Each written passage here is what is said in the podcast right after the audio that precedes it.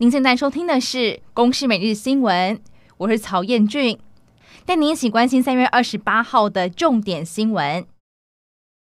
在桃园逃窜了好几天的狒狒，昨天傍晚在围捕过程当中被猎枪给射击，送医不治。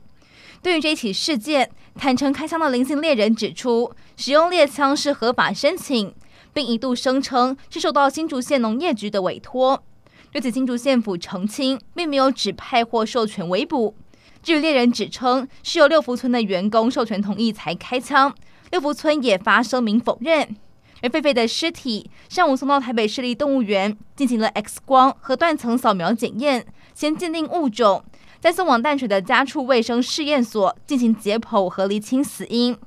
桃园市官员表示，围捕作业混乱，确实还要进一步检讨。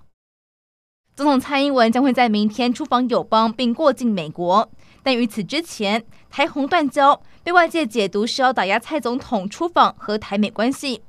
对此，美国国务院重申这是洪都拉斯的主权决定，但也强调蔡总统过境符合美国长期的一个中国政策。我方外交部表示，总统出访从事外交活动是主权国家的基本权利，不容许任何国家指点论断及破坏施压。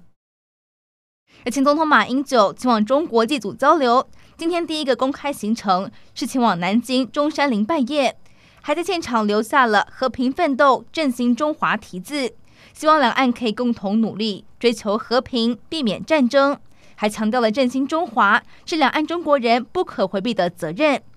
而对于昨天是由国台办副主任陈元峰接机，和原本外界预期会有中共中央政治局常委丁薛祥的层级出现落差。被解读是矮化，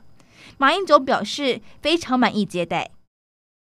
斐济的外交部二十四号正式知会我方的驻斐济代表处，从十五号开始恢复我驻处的名称为中华民国台湾驻斐济商务代表团，并享有依据一九七一年斐济外交特权及豁免法的外交特权。我方外交部也感谢斐济的新政府决定，强调斐济是台湾在太平洋区域理念相近的重要伙伴。两国政府将会在既有的合作基础上，持续的稳健交流，深化台斐友好关系。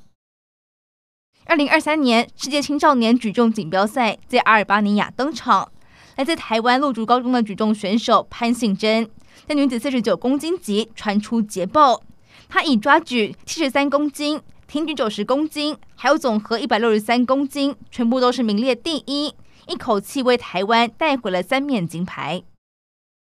以色列总理纳坦雅胡所领导的右翼政府，因为推行争议性的私改案，引爆了各地示威和罢工行动。在民间的不满声浪之下，纳坦雅胡态度放软，宣布暂缓司法改革的立法程序。以上内容由公司新闻制作，感谢您的收听。